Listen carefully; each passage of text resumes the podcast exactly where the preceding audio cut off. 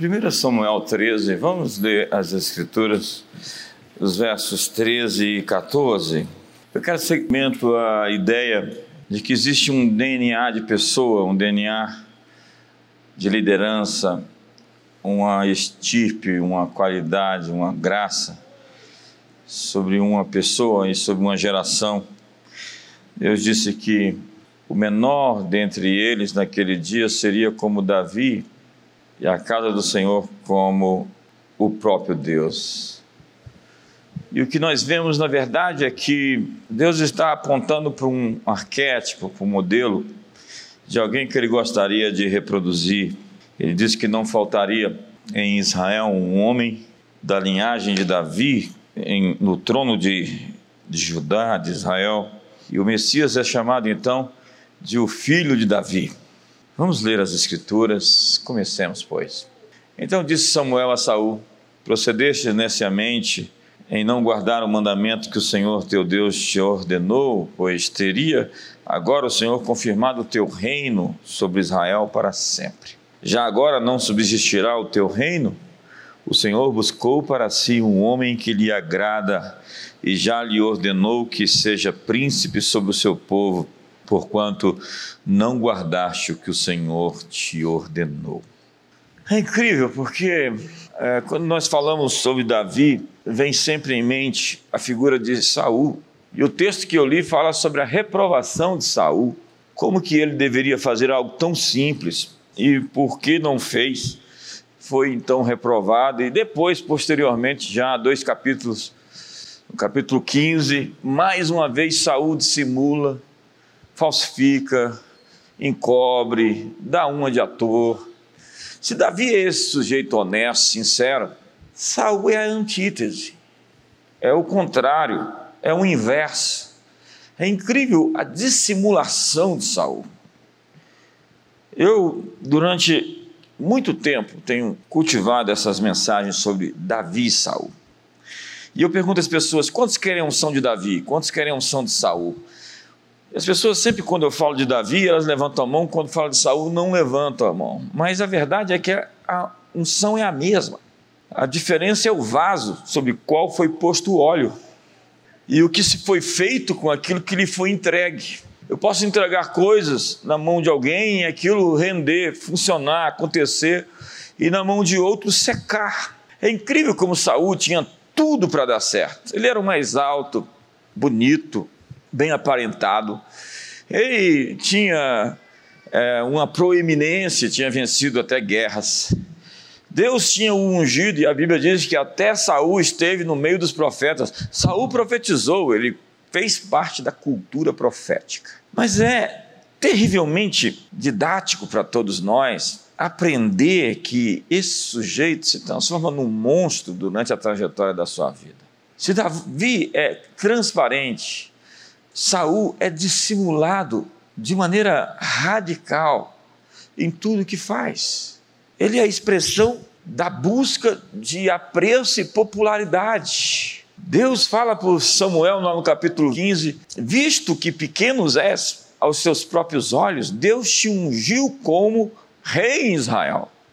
Ainda que você fosse pequeno em seu próprio olhar, Deus te ungiu como rei. Hoje eu estava fazendo uma cal com alguns americanos. Nós estamos programando a conferência global em outubro. E eu estava no quarto com pouca luz, eu não estava conseguindo me ver bem na cal. Mostrar as imagens de quatro pessoas e a minha estava assim muito pálida. E olhar para deles bem lúcida, bem bonita, bem clara e a minha bem escura, ao me ver daquele jeito, eu não estava conseguindo fluir muito bem na conversa. Saí dali, fui para o claro, então resplandeci, a luz brilhou.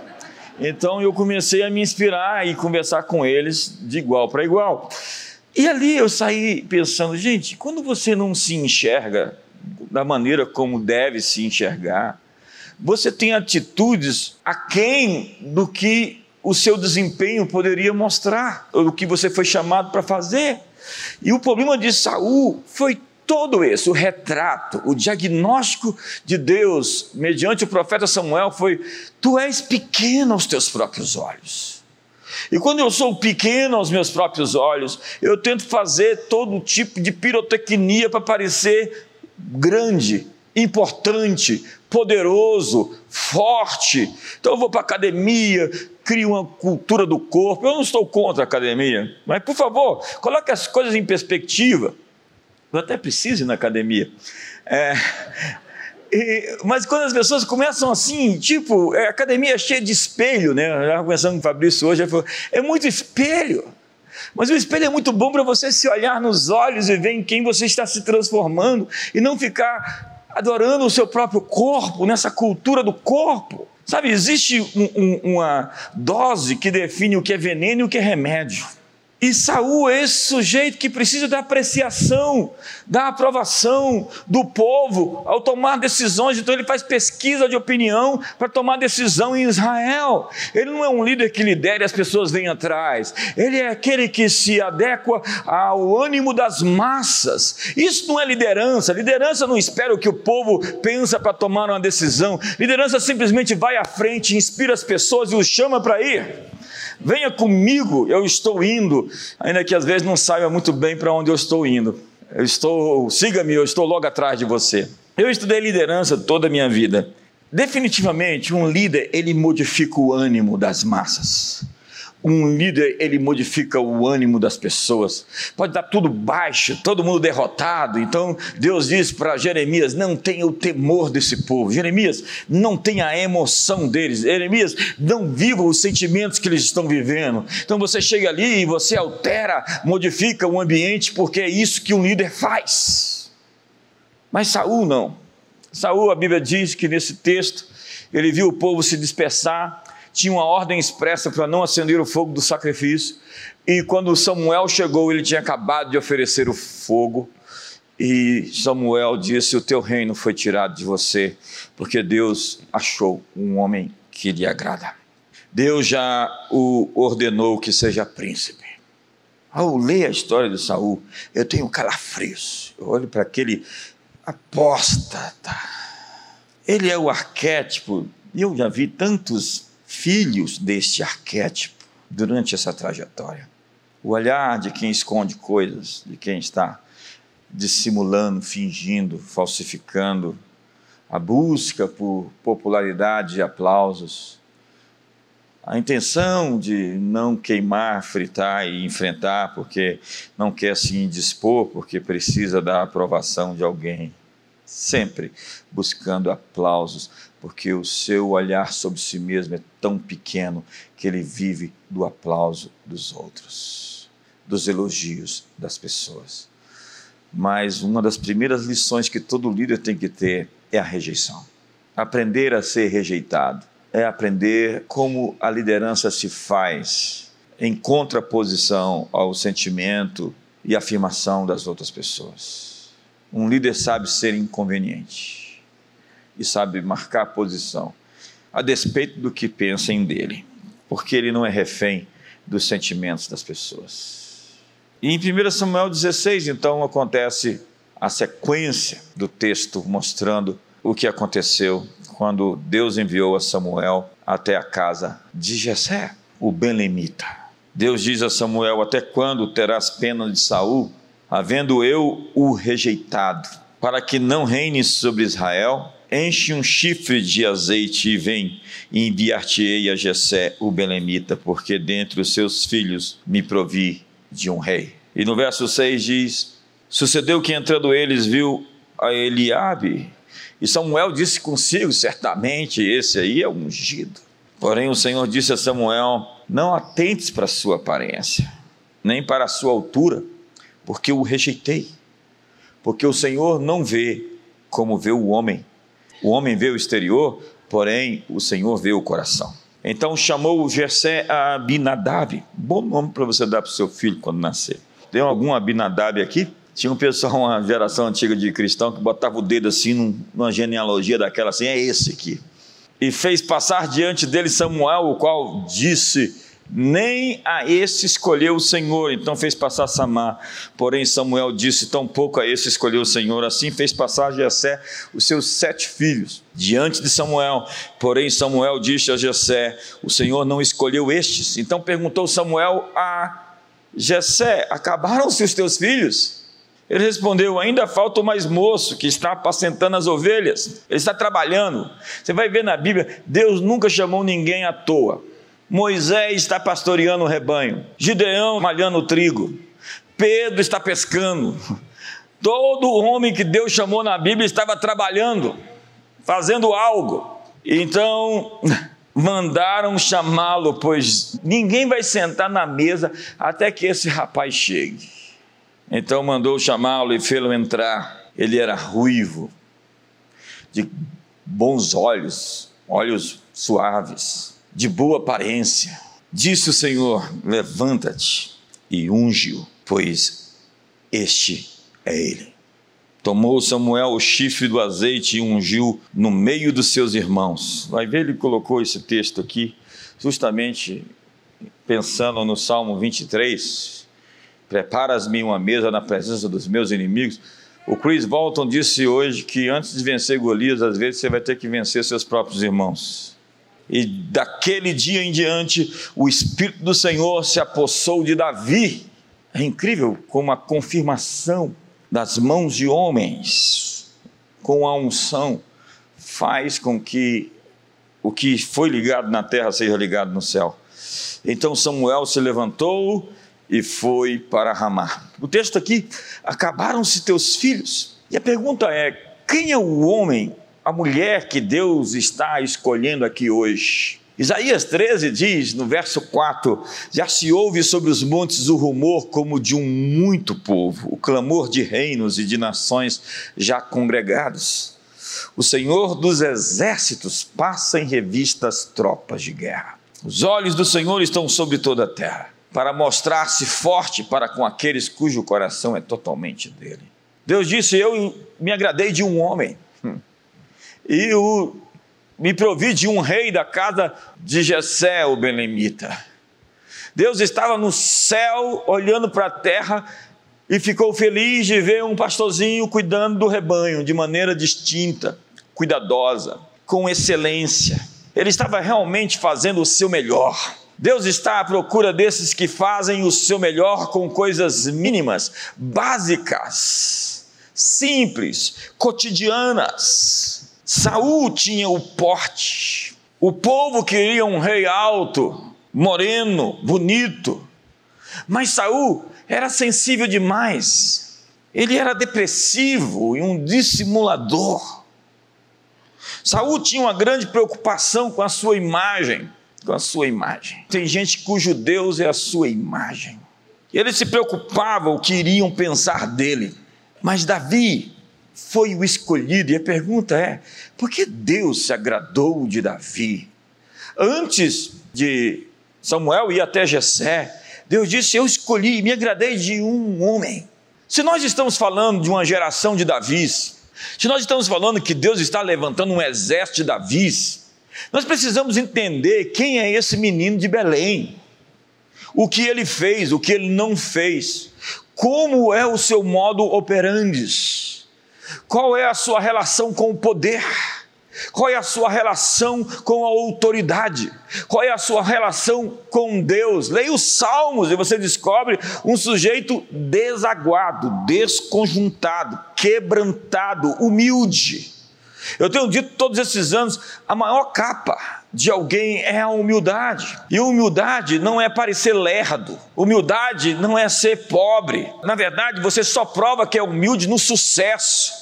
Quando você tem sucesso, você pode provar se é humilde ou não. Alguém que não obteve sucesso não pode dizer que é humilde até que tenha sucesso.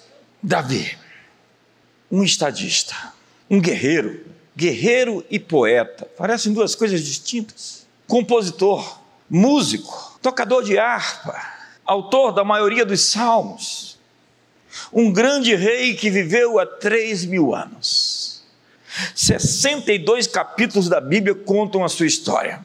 Ele é citado no Novo Testamento 59 vezes, mais do que qualquer outra pessoa do Velho Testamento.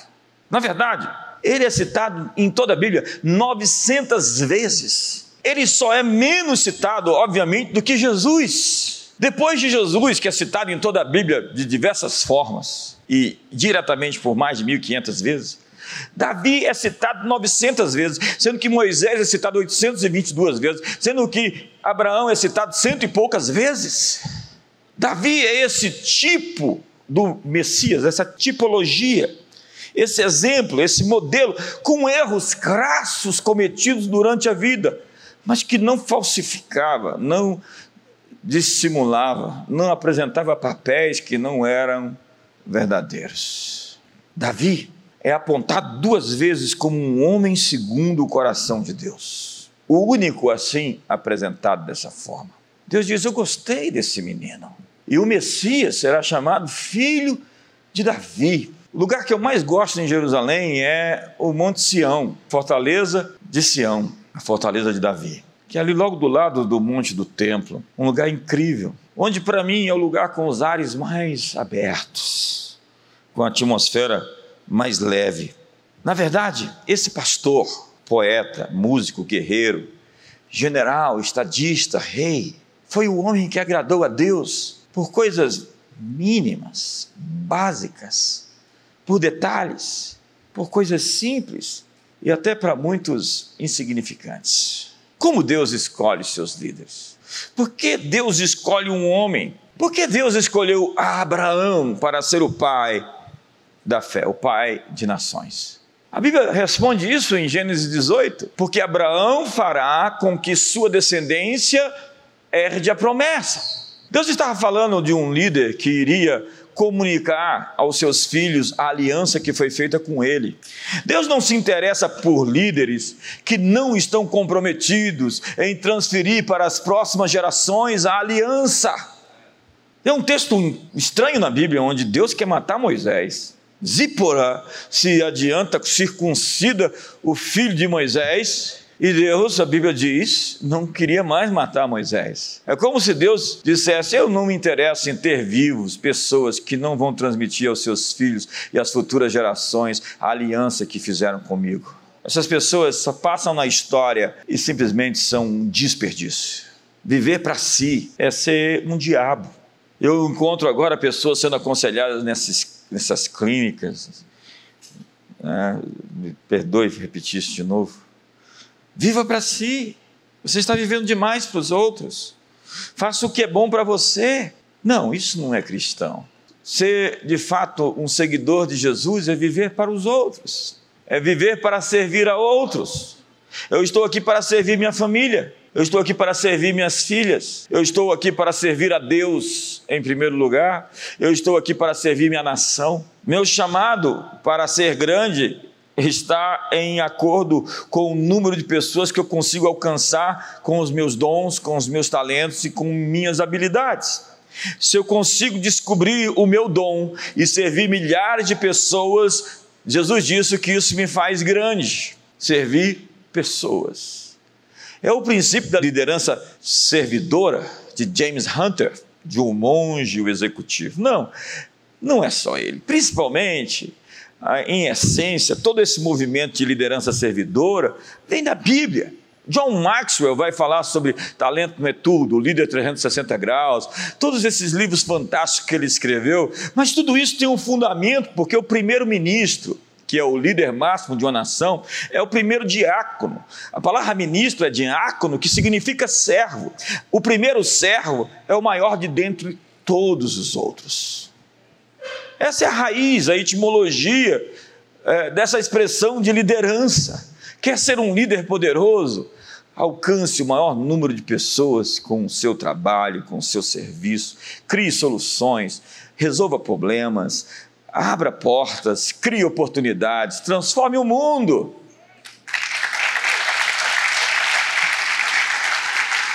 Mas tudo em liderança se refere em ser uma inspiração para os outros. É alguém poder olhar e dizer como eu queria ser como você. Está difícil hoje encontrar líderes assim. Está difícil encontrar no Senado gente assim. Está difícil encontrar líderes das esferas hoje que você pode dizer: meu filho, seja igual àquele fulano, porque ele é um exemplo. Paulo chamou para si e disse: Sede meus imitadores, como eu sou de Cristo. Imite a mim, porque eu estou imitando a Cristo. E essa liderança inspiradora na Bíblia, com todos os seus erros, crassos, graves, extremos, terríveis, tem um nome, Davi, que não cometeu nem de perto os erros de Saul. Obviamente, Saul mandou matar os sacerdotes de Nob. Que loucura aquilo. Mas se você for olhar inicialmente, os erros de Saul são essas pequenas dissimulações. Quando Samuel chega para ele e diz assim: "O teu reino foi rasgado quando ele rasgou então o vestido segurando de Samuel, o, o teu reino foi rasgado de ti. Ele disse: Tudo bem, Samuel, tudo bem. E, e, havia uma tensão lá fora, eles estavam dentro de uma tenda, estavam numa reunião particular. Samuel, o profeta, todos que olhavam para Samuel já ficavam de longe, assim, dizendo: É o vidente, o primeiro dos profetas, da escola dos profetas. E havia uma tensão lá fora, esperando o que, que eles estavam conversando, o rei e o profeta. Então, quando isso acontece, que Samuel disse: Você foi reprovado por Deus. A resposta de Saul deveria ser: Nós podemos reverter isso. Ele deveria cair de joelhos, ele deveria chorar até não ter mais água no corpo até não ter mais lágrima. Mas o que Saúl disse? Tudo bem, honra-me perante o povo. Como? Eu tenho dito ao longo desses anos que isso é o texto mais terrível da Bíblia. É quando se diz alguém, Deus te reprovou, tudo bem, mas que as pessoas me aceitem. Esse sujeito é um populista. Ele está atrás dos aplausos, da popularidade das pessoas. Ele não está nem aí para Deus. Se Deus o reprovou ou não, problema de Deus, problema do profeta. Eu quero é jogar para a galera, eu quero é lacrar, eu quero é que todo mundo me veja sair de mão dada com o profeta e o profeta sorrindo para mim. Samuel, por favor, dá um, tira uma selfie comigo para eu colocar no meu Insta, Samuel. É incrível esse texto. Honra-me perante o povo. Gente reprovada por Deus, querendo a aprovação das pessoas. Sim, Davi é esse arquétipo. Ele não tem essa de povo. Ele vai na frente, o povo vai atrás. Ele frita com todo mundo, ele frita até com os perto dele. Eles querem que Davi mate Saul numa situação que Deus entregou Saul na mão de Davi, e ele começa a ter taquicardia literalmente no coração, seu coração começa a entrar em palpitação só porque ele pensou em matar o rei. Disse: Isso não é trabalho para mim. Ninguém mata Saul, Saul é quem se mata. Você não mata um Saul. Espera um pouquinho que Saul vai se matar. Ele vai dar um tiro no pé dele. Acredita, estou nessa jornada há algumas décadas. Eu já vi muito Saul se matando. Davi, esse arquétipo, e arquétipo aponta para uma espécie de pai e pai deveria ser um modelo reproduzível. Pai é o que Deus está à procura de gente como pais, como mães. Ontem uma autoridade lá na minha célula, lá em casa, me disse: JB, você tem é, 53 anos. Ele falou 55, 56, quem tem é o Renato, fez semana passada. Você está fazendo 40 anos hoje? Parabéns, Deus abençoe sua vida. Eu falei para ele que nós parecemos ter a mesma idade. O Paulinho disse que ele pegou muito sol quente lá na Bahia, onde ele nasceu. Onde eu estava? Sim, ele me disse: Olha só, JB, muito obrigado, Paulo Smith. Que seria de mim sem você? É, então, ele me disse: Imagine se alguém com seus 55 anos, tivesse chegado para você há 30 anos atrás e disse: JB, eu gosto de você, quero investir no seu sonho, quero investir na sua visão, eu quero patrocinar você. Isso é que um pai faz, isso é que um líder faz. Eu me lembro do meu pastor que está aqui, que me mandou para a faculdade, pagou o meu primeiro semestre, me ajudou a pagar a faculdade desde o início, e me deu a primeira oportunidade para pregar. Não sei se ele fez uma boa coisa, acho que.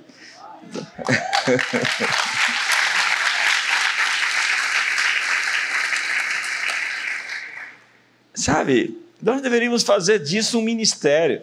Pensar nessas pessoas que podem despontar. Você sabe que o tráfico faz isso?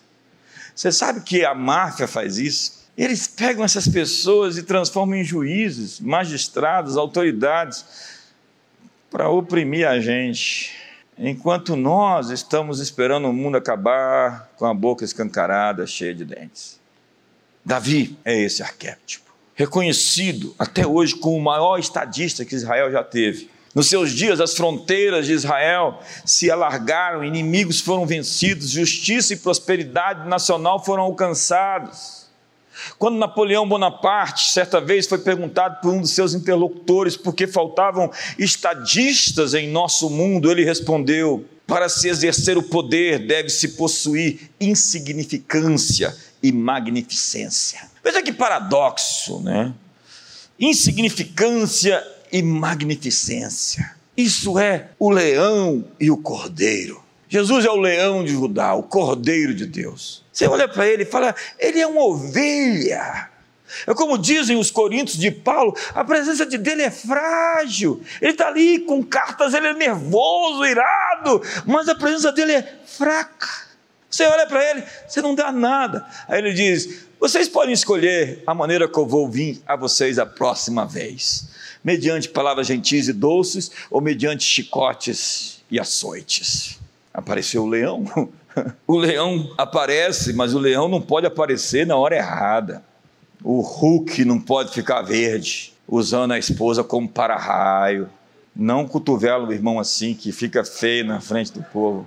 Davi é o matador de gigantes, que cresce quando precisa dele grande, mas que desaparece na hora que tem que desaparecer, que sabe seu lugar, sabe sua posição. Então se esconde, se anula, se humilha. Ele conseguiu ajustar, alinhar ousadia e humildade, coragem e quebrantamento, valentia e temor, servo e rei, réu e juiz, fraco para com Deus, mas forte contra os inimigos. Todo líder deveria ter esses dois aspectos bem equilibrados em sua vida. Você tem que saber a hora de ser o leão. Você não é leão com seus pais. Você não é leão contra autoridades postas por Deus na sua vida. Você não é leão contra a sua esposa, nem contra seu marido, garota. Você é leão contra o adversário, contra o diabo, contra a mentira, contra o cinismo, contra o medo, contra a falsidade. E você é quebrantado. Esse Davi lá da Bíblia, do Salmo 51, que diz: Purifica-me com esopo, porque é um coração quebrantado e contrito não desprezarás. Como diz o profeta Isaías: Eu, o Senhor, habita num alto e sublime trono, mas habita também com o quebrantado e contrito de coração. Então você vê nos Salmos o coração de alguém que consegue falar dos seus sentimentos perante Deus. Ele consegue se abrir, ele tem a capacidade de chegar até onde tem que ir, na sala do trono, e falar com Deus as palavras do que se passa dentro dele. Ele tem essa maturidade de gritar socorro. Leia os salmos e veja a dramaticidade da linguagem. É incrível a expressão. Eu orei esses salmos tantas vezes em voz alta, em primeira pessoa. É isso que eu chamo do ponto do milagre. Esse ponto onde você salva a sua vida, onde Jacó foi quebrantado, diz a Bíblia, numa luta contra o anjo a sua vida foi salva. Numa noite de oração, sua vida foi salva. Numa noite de oração, você pode vencer qualquer parada. Uma noite de vigília buscando a Deus e com um encontro com Deus, você vira a página, você vira a chave, você encontra soluções para os problemas da sua vida.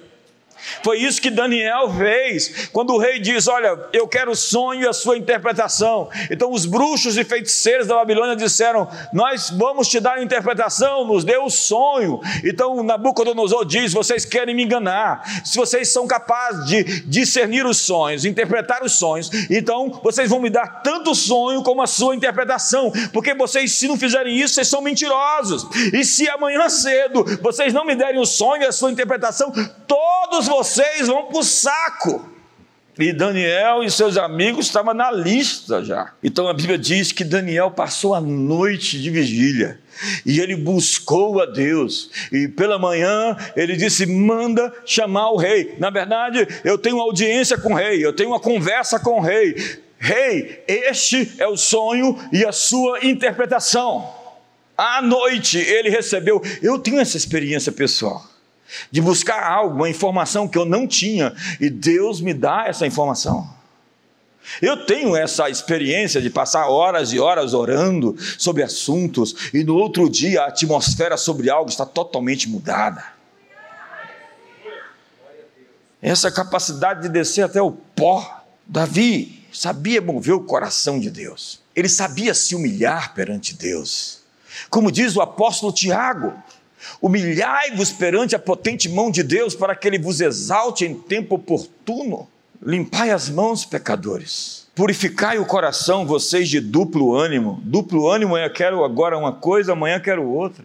Não sei o que quero. Então, desterrado pelo rei Saul, Davi soube enfrentar as agruras do deserto. Entre você e a promessa de Deus sempre tem um deserto. E o tempo que você vai ficar no deserto tem a ver com as lições, os aprendizados que você consegue ter, porque quando você aprende a lição, você não precisa ficar mais lá naquele ponto. Mas você vai ficar naquele ponto até aprender a lição. E o povo não aprendeu a lição e morreu naquele lugar chamado deserto porque não aprendeu a lição, ficou preso ali. Tem gente que não aprende, definitivamente. Então, na caverna de Adulão, ele se juntou, se juntaram a ele um exército de endividados, de amargurados de espírito, apertados, todo homem que se achava em dificuldade, e Davi os tornou no maior exército que já existiu sobre a terra. E a Bíblia descreve as proezas dos valentes de Davi os 30 principais. Eles eram incríveis. Matavam em uma batalha 800 homens. É aquele texto que diz: um vale um exército de mil. O outro, com a espada na mão, depois de lutar, não conseguiu soltar a espada. Tamanha era a tensão que ele tinha colocado sobre a mão na espada. Diante deles, diz a Bíblia, a terra tremia. Quando eles chegavam, eles não passavam desapercebidos e o rosto deles era como o rosto de leões. Eram guerreiros. Melhor do que qualquer samurai, ninja ou os guerreiros hindus que lutavam possessos de demônios. Mas esse homem quebrantado é também ousado, corajoso, destemido. Davi é um homem sem medo. Ele diz: Senhor, me ensina a temer somente a ti. Em me vindo o temor, hei de confiar em ti. E ainda que passasse pelo vale da sombra da morte, eu não temeria, porque tu estás comigo. Quem vive sem coragem não sabe o que é viver, porque se a coragem é contagiosa, o medo também é. E diz a Bíblia: fogem os ímpios sem que ninguém os persiga, mas o justo é intrépido como o leão. Que Deus nos dê essa ousadia, essa coragem, essa intrepidez dos leões. Que o leão de Judá possa aparecer em nós eu gosto do que disse Goethe: seja ousado e forças poderosas se unirão a você, porque o destino favorece aos bravos. Então Deus fala na Bíblia aos homens, sempre os empurrando adiante. Josué, coragem, tem bom ânimo. E repito, coragem tem bom ânimo. E repito, coragem tem bom ânimo. A mensagem de encorajamento é a mensagem do Espírito Santo. Cuidado com esses profetas que só fazem desmaiar o seu coração com essas palavras ruins que você vive recebendo. Gideão, o Senhor é contigo, homem valente. Apesar de estar se escondendo, você é valente e não sabe. Jesus disse: No mundo tereis aflições, mas tende bom ânimo. As aflições não interessam, interessa o seu estado de ânimo, é como você está, seu encorajamento, sua vontade de lutar, de vencer, de avançar, de prosperar, de crescer, de se desenvolver, de conquistar. Me ajuda aí, gente.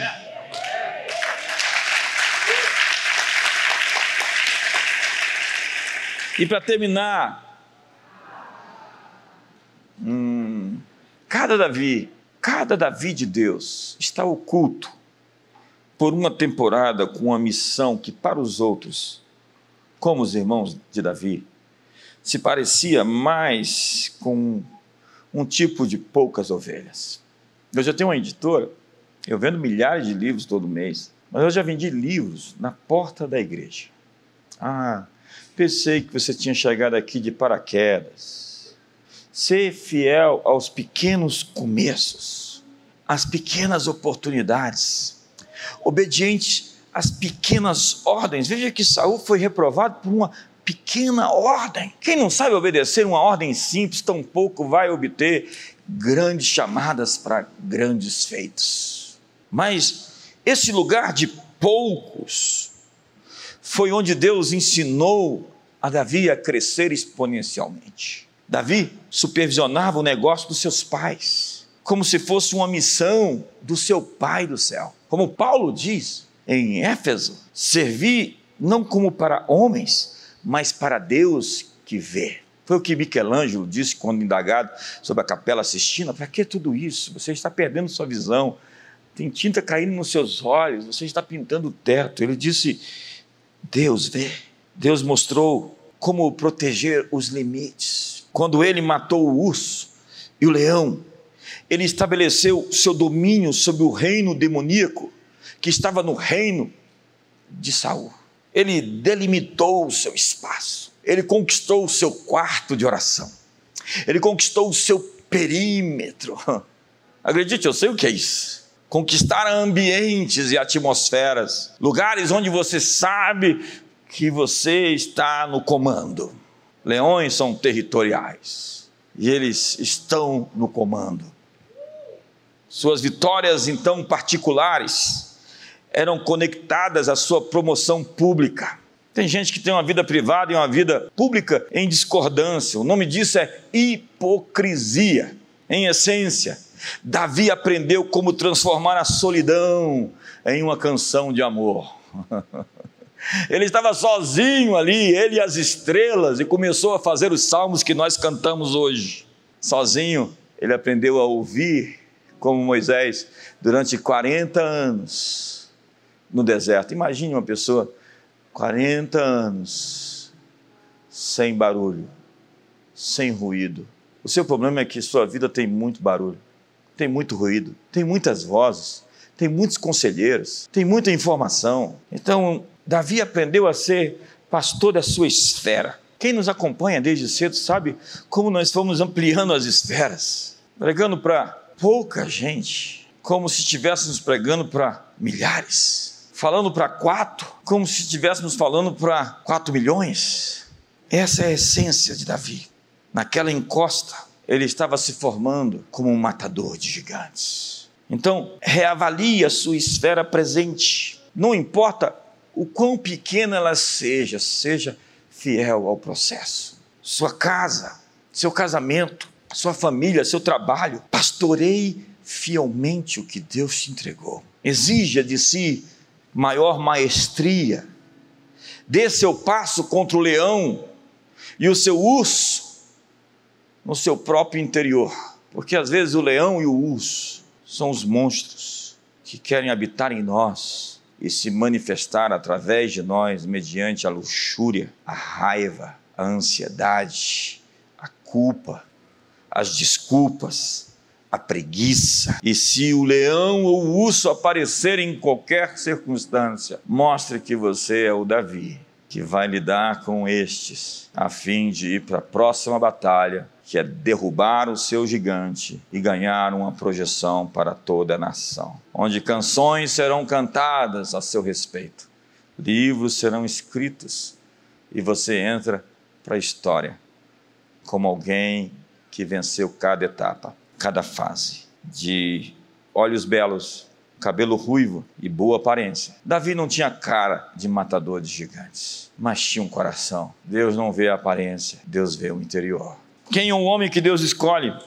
Noites e madrugadas sob as estrelas, rajadas de vento do outono, chuvas frias do inferno, raios ardentes do sol de verão. Ali estava o tangedor, o salmista, sozinho, na obscuridade, anônimo, Até seu pai se esqueceu dele. Samuel diz: Tu não tens mais nenhum filho. Assim, eu tenho mais um, mas ninguém esperava que ele pudesse ser convocado. Mas isso aqui não é uma reunião de família. Eu não mandei juntar todos os filhos. Tem, mas ele é o oitavo. Quem esperava que ele pudesse ser chamado? Ele é o improvável. Como muitos de nós aqui somos os improváveis. Ele é aquele que não estava contabilizado entre os possíveis reis. Mas ele fez a música que estourou na nação e tocou no Hit Parade das rádios. Agora não é mais rádio, é no YouTube. E ele não estava atrás de aplausos, mas quando recebeu os aplausos dos céus, isso virou eco, reverberação na terra. Então ele foi celebrado entre os seus guerreiros. E diz a Bíblia em 2 Samuel capítulo 6 que todo Israel se juntou, 2 versos 6, se juntou em Hebron e ungiram a Davi, rei de Israel. Feche os seus olhos hoje. Não existe sucesso instantâneo. Sucesso é fruto de períodos de vida enfadonha, comum, horas constantes iguais, ninguém por perto, ninguém te nota, ninguém se importa. Mas quando ninguém estava olhando, ali estava o menino de Belém, matando leões e ursos. E é nessas pequenas coisas e nos lugares solitários que nós nos habilitamos para essas grandes coisas.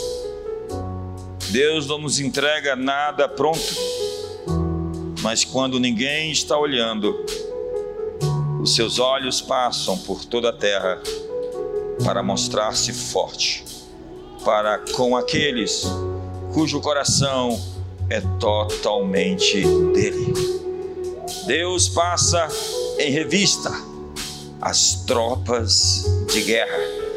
Pelos corredores, anjos agora passam procurando os seus valentes, os seus Davis, os matadores de gigantes, os que vão ocupar a cultura, vão estar no lugar da decisão, onde escolhas importantes para o mundo serão tomadas onde a cultura nasce, onde a verdade brota, junto aos portões das grandes decisões.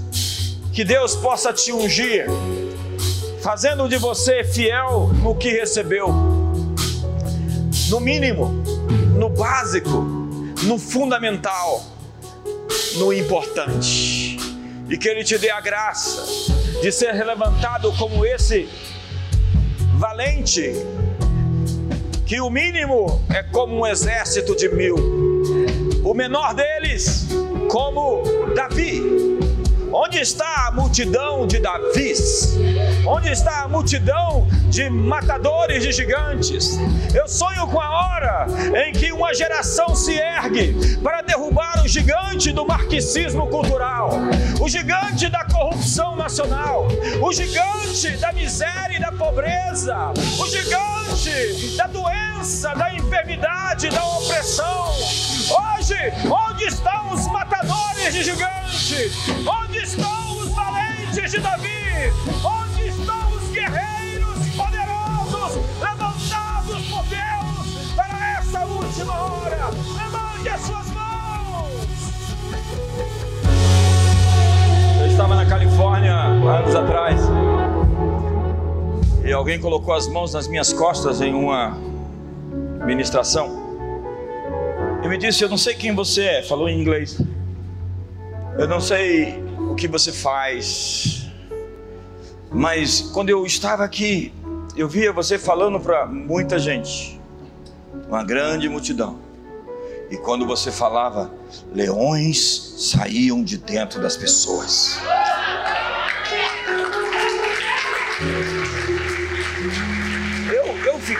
Absolutamente chocado com aquilo e eu recebi aquilo de maneira tão forte.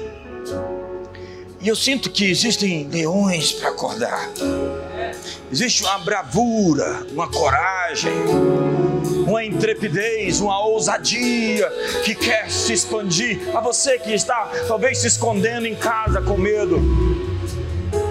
Existe a hora em que um povo se ergue com essa intrepidez, homem sem medo, cujo único desejo tem é de satisfazer a vontade do seu pai. O único temor que tem é de quebrar a aliança e os preceitos, os princípios do eterno. Eu sinto que Deus está levantando essa geração, e eu estou pregando sobre isso há alguns dias. Existe uma multidão de Davi se erguendo, existe um povo maduro de Deus, a ardente expectativa da criação, aguarda a revelação dos ruios, ruios, os filhos maduros de Deus. Há um rugido dentro de você, há um som dentro de você. Deus quer ouvir a sua voz. Nós queremos ouvir o seu som. Nós queremos ouvir o seu brado. Nós queremos ouvir o seu grito. Nós queremos ouvir o que Deus colocou dentro de você. Por isso se mova, se erga. Essa é a sua hora. Esse é